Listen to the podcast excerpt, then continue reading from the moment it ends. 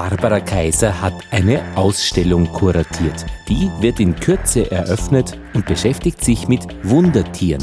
Frau Kaiser, Wundertiere gibt's in Graz zu sehen im Schloss Eckenberg und Sie sind die Kuratorin der Ausstellung. Was bedeutet denn das, so eine Ausstellung zu kuratieren? Was macht man denn da? kuratieren, das ist eine versteckte Arbeit hinter den Kulissen, die aber sehr nach außen sichtbar wird. Es ist im Grunde eigentlich die Königsdisziplin der Museumsarbeit.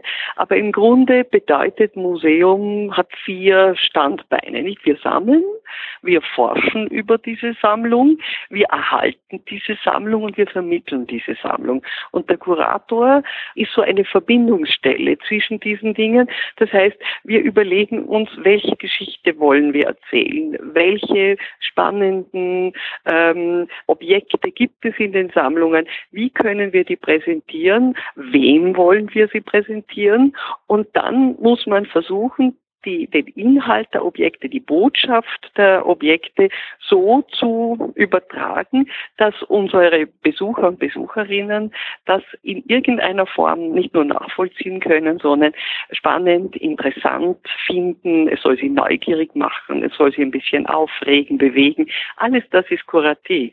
Und in dem Fall diese Ausstellung die Wundertiere, da habe ich versucht, noch einen Schritt weiter zu gehen. Wir wollten wirklich einmal eine Ausstellung nur für Kinder machen. Und ich habe eigentlich an barocke Tiere im Alltag auch und am Fürstenhof, wir sind ja ein Fürstenschloss.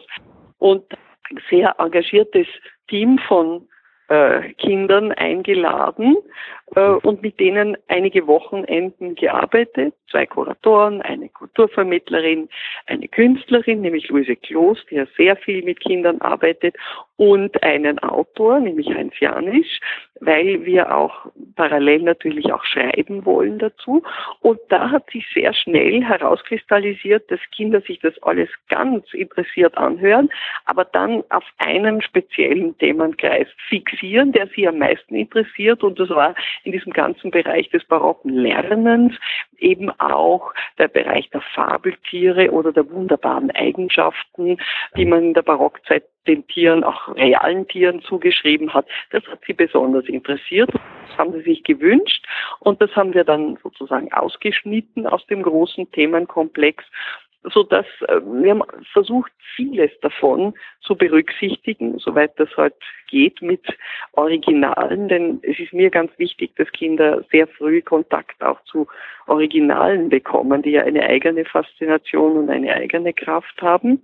Es gibt ein eigenes Tierkino, das man am Ende sehen kann. Also ich glaube, es könnte ein ganz spannendes Programm werden, das vielleicht nicht nur die Kinder, sondern auch die erwachsenen Kinder haben wir das genannt, äh, freut, sodass da ein, vielleicht auch ein bisschen ein Dialog zwischen den Generationen entstehen.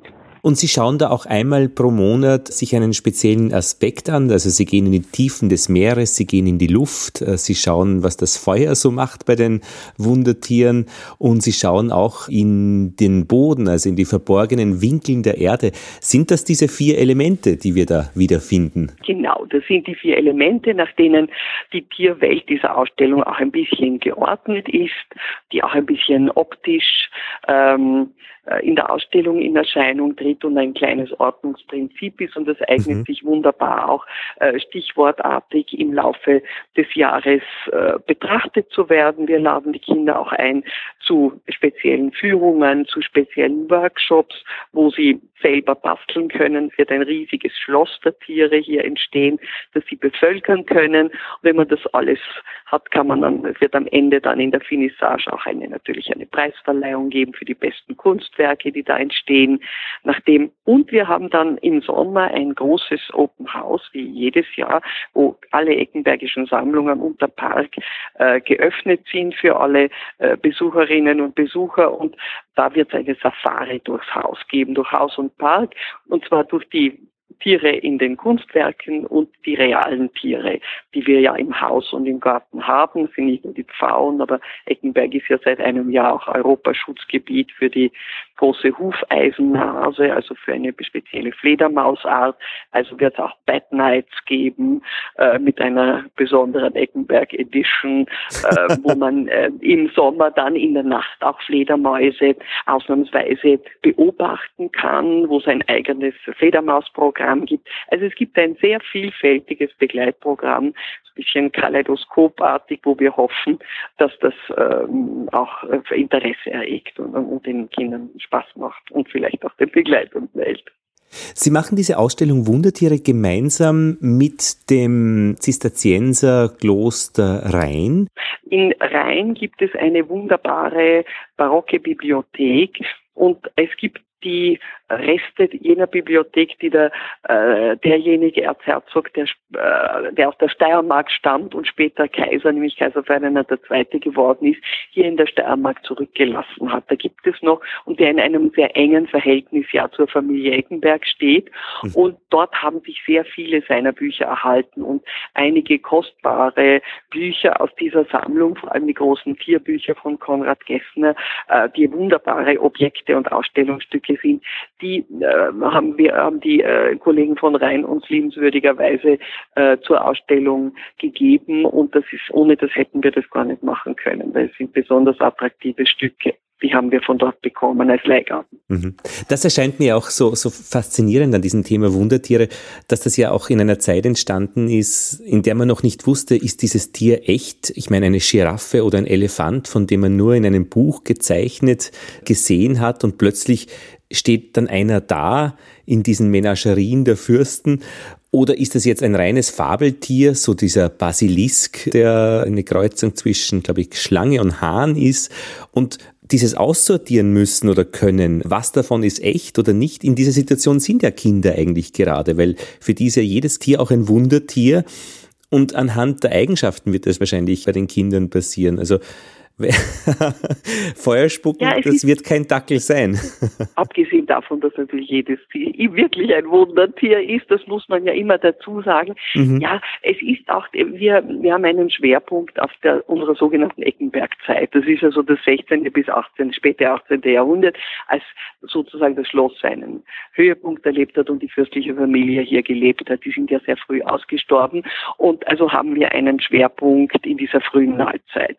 Und da da ist gerade so eine Übergangszeit, wo sich langsam ähm, Naturwissenschaft als Naturbeobachtung ähm, auch tatsächlich erst etabliert, weil bis dahin ist äh, Naturbeobachtung Literaturbeobachtung, weil halt ein, ähm, ein Wissenschaftler vom anderen äh, aus den Büchern, äh, die, die, die Autorität der Bücher ist viel stärker in dieser Zeit als, äh, als, der, als der Augenschein, dem man zwar sieht, aber dem man nicht traut.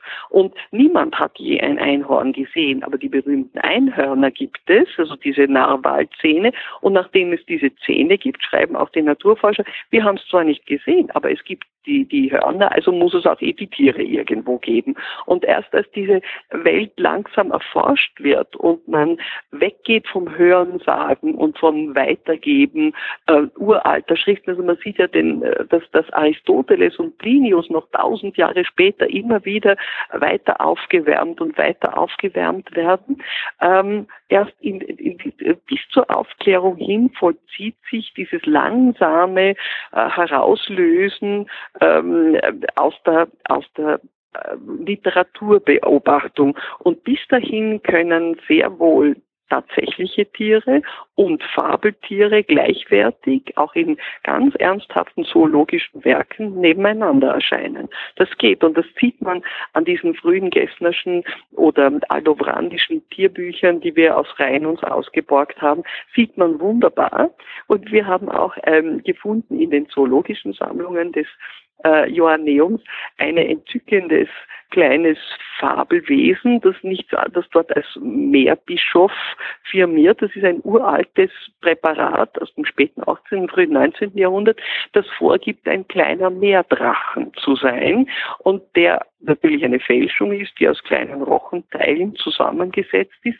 Aber man hat diese diese Fälschungen natürlich in Wunderkammern, auf Jahrmärkten immer noch als reale Tiere betrachtet. Das kann man also wunderbar vorstellen und als zum Beispiel das erste Schnabeltier Ende des 18. Jahrhunderts aus äh, Australien in London äh, als Präparat gelandet ist, haben alle Wissenschaftler gelacht, weil sie gedacht haben, das ist auch so, so eine Fälschung, die man ja gewohnt. Da hat irgendeiner einen Entenschnabel an irgendeine Art Schwimmratte dran gehängt. Aber das ist tatsächlich ein reales Tier. Und wir haben versucht, das in einer Vitrine so die ähm, äh, die Fälschung, die vorgibt, ein echtes Tier zu sein und das echte Tier, das als Fälschung betrachtet wird, so nebeneinander zu stellen und kann man so schöne Gedankengänge auch machen. Und wer ist jetzt wirklich der Kreativere, der Mensch oder die Natur?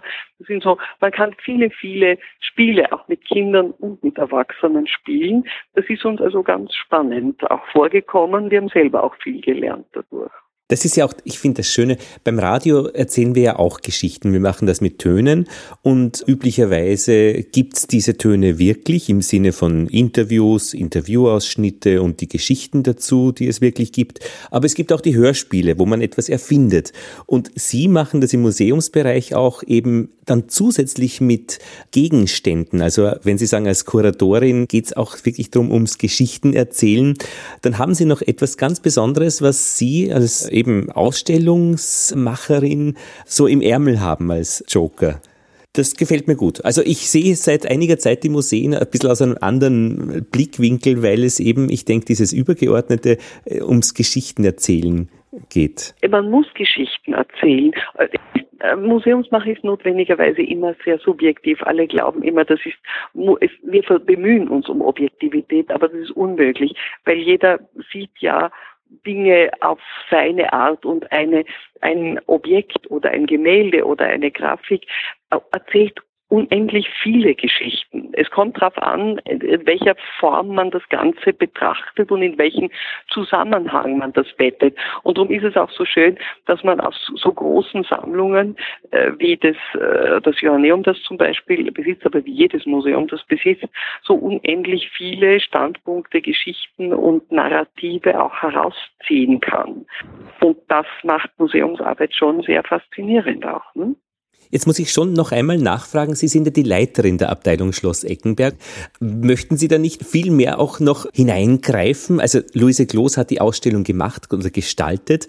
Kann man da, wie, da muss man sich ja oft auch zurückhalten, weil man einfach mitmachen möchte. Ist das schwierig für Sie? Extrem, ist furchtbar. Ich mache auch überall mit. Ich bin eine alte, eine ganz große Laster, aber je älter ich werde, desto lustiger ist es auch. Wir, wir, machen ja nicht allzu viel, aber wenn das, das ist äh, die Arbeit der Kuratie. Das, in dem Fall geht das sehr gut, weil mit Luise Kloß, wir haben sehr eng und wunderbar zusammengearbeitet und das befruchtet sehr. Wissen Sie, das sind viele Diskussionsprozesse und die, die Ideen entstehen gemeinsam, auch mit den vielen Kolleginnen und Kollegen, die in so einem Team sind. Wir haben ja tolle Techniker und äh, äh, Restauratorinnen, die arbeiten. Und jeder bringt da sehr viel von seinem Wissen und Können und seinen Ideen ein. Und die besten Ausstellungen sind die, wo ein Team wirklich gut miteinander arbeitet und viel Freude und Spaß von der Sache hat. Weil die bildet sich direkt in der Ausstellung ab. Das ist meine langjährige Erfahrung. Die, die, die Freude, die man miteinander hat, die siehst du in der Ausstellung. Wenn das nicht funktioniert, wird auch die Ausstellung nicht gut. Das ist jetzt mal meine Wundertheorie. Na, das ist keine Wundertheorie. Ich glaube, das ist real. glaube schon, ja. Die Ausstellung Wundertiere ein Horn und 100 Augen ist im, ähm, ja, auf Schloss Eckenberg äh, bei, bei Graz, sagt man, gell, richtigerweise? Oder in, in Graz. Graz. Wir sind also äh, längst von der Stadt aufgefressen. Wir sind in Graz, ja. Also Schloss Eckenberg in Graz. Ähm, die Ausstellung ist vom 13.05. bis zum 30.10. eben mit begleitenden Programmen. Die Website ist museum-juaneum.at und dort findet man dann ganz leicht dorthin. Ja, Frau Kaiser, ich wünsche Ihnen alles Gute für die Ausstellung und viel Freude an den Menschen, die dann kommen und Ihnen sicher gute Rückmeldungen geben. Danke, das ist sehr, sehr lieb. Vielleicht finden Sie ja mal Zeit, sich nach Graz zu verirren. Das würde uns sehr freuen. Barbara Kaiser vom Schloss Eckenberg in Graz, eine Einrichtung des Joanneum Universalmuseum. Nächste Woche wieder Menschen, die etwas Bezauberndes machen. Ab Sonntag 18 Uhr The Macher Report. Über eine Bewertung auf iTunes würde ich mich freuen. Auch die Kommentare sind offen auf themacher.report. Lothar Bodingbauer verabschiedet sich aus Wien.